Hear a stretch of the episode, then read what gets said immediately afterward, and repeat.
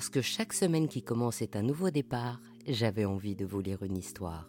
Alors je vous propose le bijou comme un bisou du dimanche soir. Il était une fois le bijou dessiné.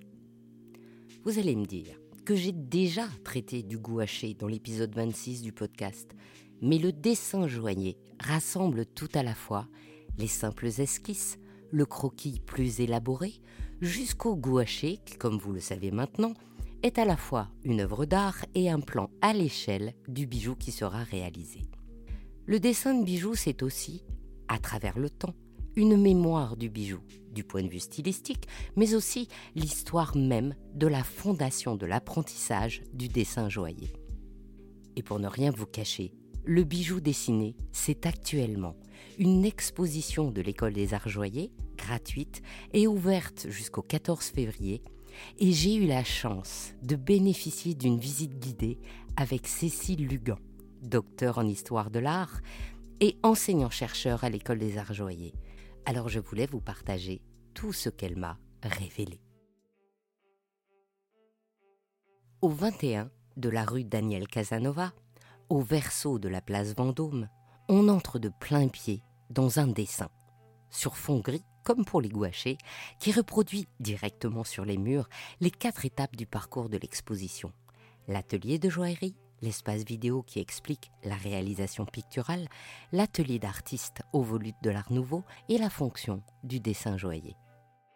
Mais avant cela, dans le couloir antichambre, une première vitrine plante le décor ou plutôt le sujet. Un dessin daté de 1770 de Louis van der Kruisen à l'encre brune et la vie sur papier vélin présente un bijou au pendeloque formant un pompon. Et à côté, une photo d'un pendentif quartier créé vers 1902 pour la comédienne Jeanne Hadine présente un design presque semblable. En une seule vitrine, tout est dit. L'évolution des matériaux, la transmission du style, la traçabilité historique. Parce que l'histoire du dessin de bijoux est le premier acte de l'histoire de la joaillerie. En entrant dans la représentation de l'atelier de joaillerie, on mesure peu à peu les différentes étapes de la réalisation de ce dessin du bijou. Il y a d'abord l'esquisse, tracé léger et libre qui imagine le bijou, cherche d'une main nerveuse le plus joli design, essaie trait après trait d'améliorer les contours et d'ajuster le porté, comme on le voit sur un dessin de la maison Mellerio Bornis vers 1865, où une boucle d'oreille est imaginée une fois dans le vide puis à trois reprises sur l'oreille. Ensuite vient la misonnette, qui est un dessin abouti, utilisant les instruments de mesure ou le compas, respectant la symétrie exacte. Ce n'est plus l'imagination libre qui s'exprime, mais plus un plan d'architecte en miniature.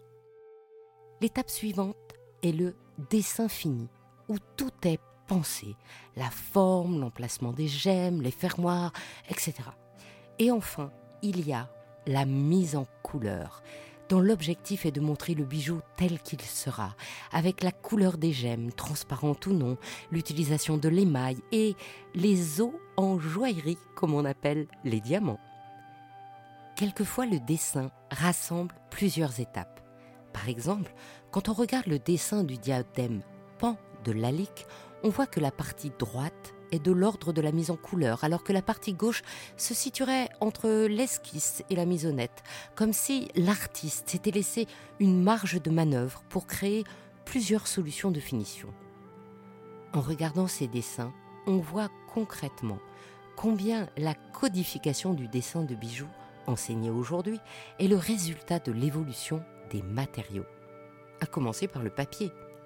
À chaque rentrée scolaire, je vais acheter pour mes enfants les pochettes de papier dessin Canson en 180 ou 250 grammes. Et franchement, j'avais complètement oublié que le papier est venu d'Orient au 19e siècle. Mon papier blanc fait avec la pâte de bois ne date que de 1844. Avant, au 16e, on dispose de velin et de parchemin qui coûtent fort cher, trop pour être utilisés pour des esquisses. Et puis on invente un papier en pâte de coton qu'on appellera papier chiffon, qui est fragile, ce qui explique aussi qu'on ne retrouve pas beaucoup de dessins. Alors, les dessinateurs joailliers devaient tester les papiers des différents fabricants pour choisir ceux qui étaient adaptés à leurs mains.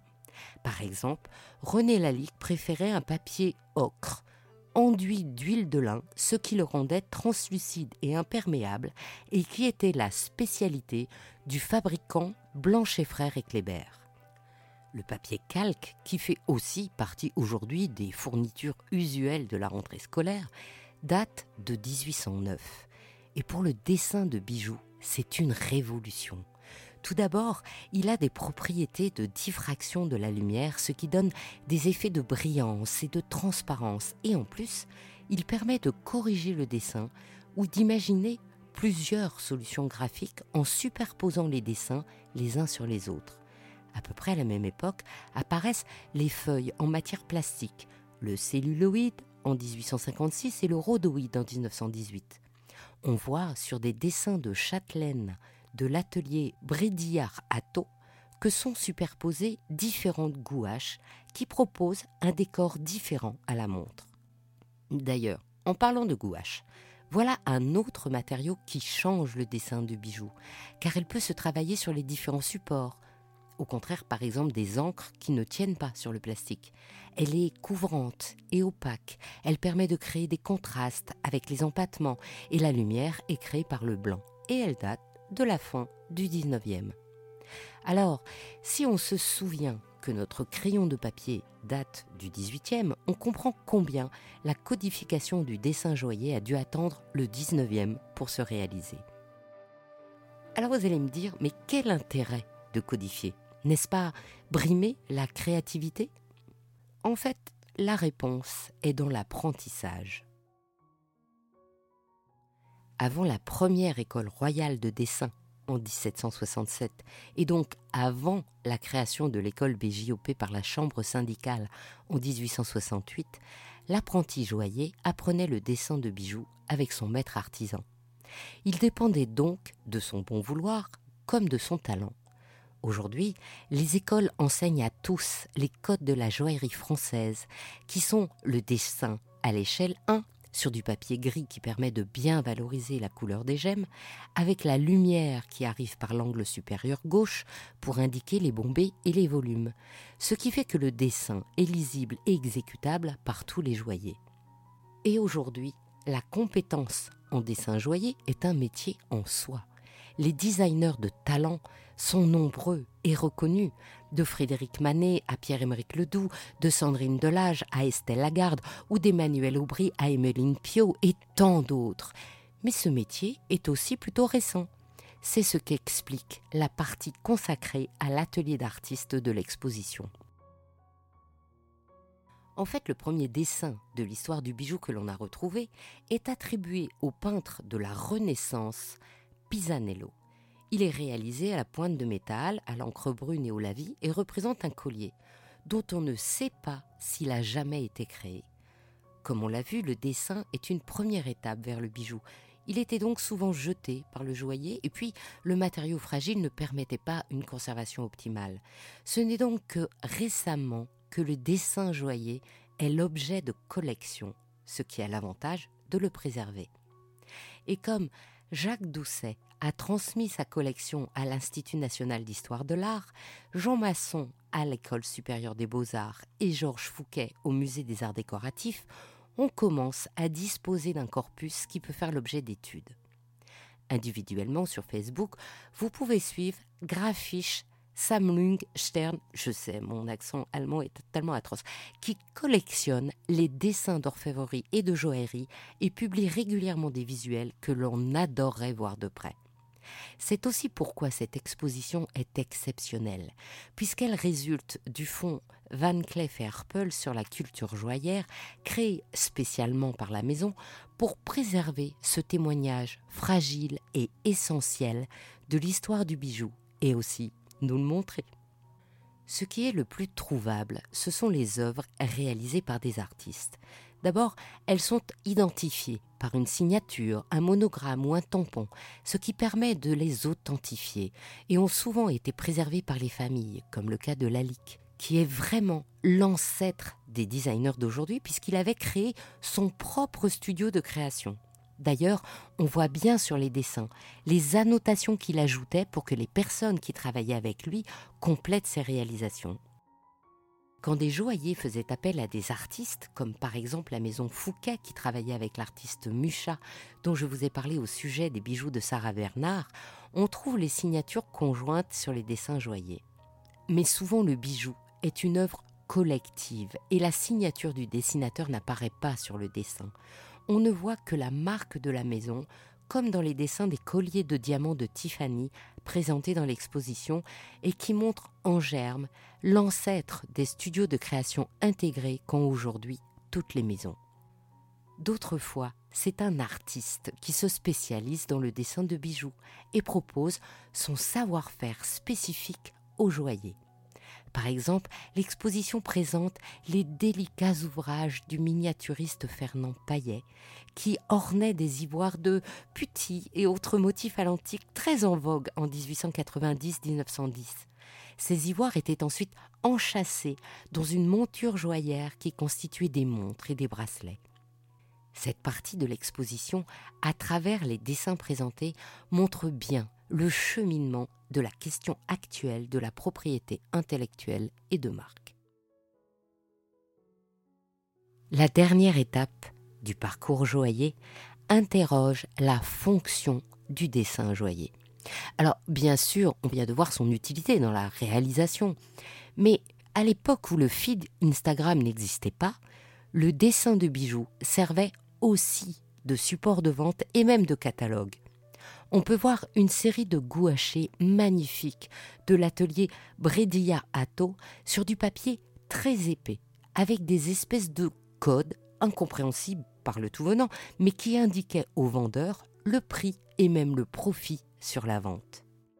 Une autre fonction du dessin de bijoux est de servir de source d'inspiration.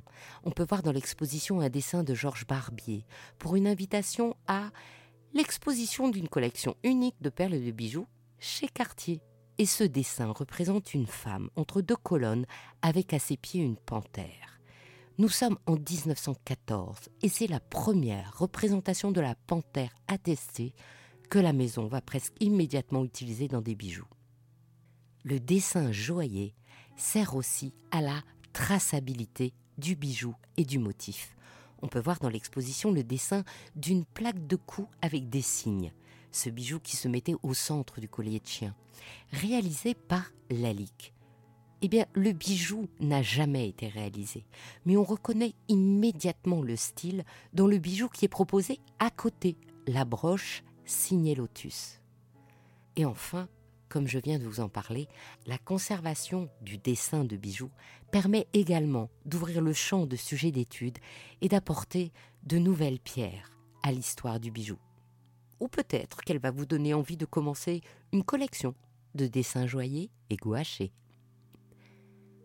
Ainsi se termine cette histoire du bijou dessiné. Si vous n'êtes pas à Paris vous pouvez prolonger cette découverte en vous inscrivant à la conférence gratuite sur ce sujet les 17 et 18 novembre avec Marina Fulchiron, dessinatrice de joaillerie, et Inesita Geekel, historienne du bijou. Et vous avez jusqu'au 14 février pour aller voir en vrai toutes les merveilles de l'exposition du bijou dessiné. Et pour Noël, vous pouvez offrir ou vous offrir aux éditions Norma l'ouvrage Le bijou dessiné réalisé sous la direction de Guillaume Glorieux avec les commissaires d'exposition Michael de Crossa et Stéphanie Devaux. Je vous mets tous les liens dans la page du podcast. Je suis Anne Desmarais de Joton et je donne une voix aux bijoux chaque dimanche. Et si vous aussi vous avez envie de faire parler vos bijoux et votre maison, je serai ravie de vous accompagner pour réaliser votre podcast de marque ou vous accueillir en partenaire dans mes podcasts natifs. Le podcast Il était une fois le bijou est en pleine préparation de son nouveau thème. Et je brûle d'impatience de vous le dévoiler, mais il faudra attendre encore un peu. Le prochain rendez-vous avec Brillante sera le 21 novembre et je recevrai Marie Valanet, la présidente de l'École des Arts Joyers. Alors dimanche prochain, je vous donne rendez-vous sur ce podcast, Le bijou comme un bisou, pour une nouvelle histoire de bijoux. Pour ne manquer aucun de nos rendez-vous du dimanche autour du bijou, abonnez-vous à chacun de ces trois podcasts sur votre plateforme d'écoute préférée et encouragez-moi en partageant l'épisode sur vos réseaux sociaux. Si vous êtes sur Apple Podcast ou YouTube, mettez de jolis commentaires. C'est ce qui permet de référencer les podcasts. À dimanche pour votre prochaine histoire de bijoux.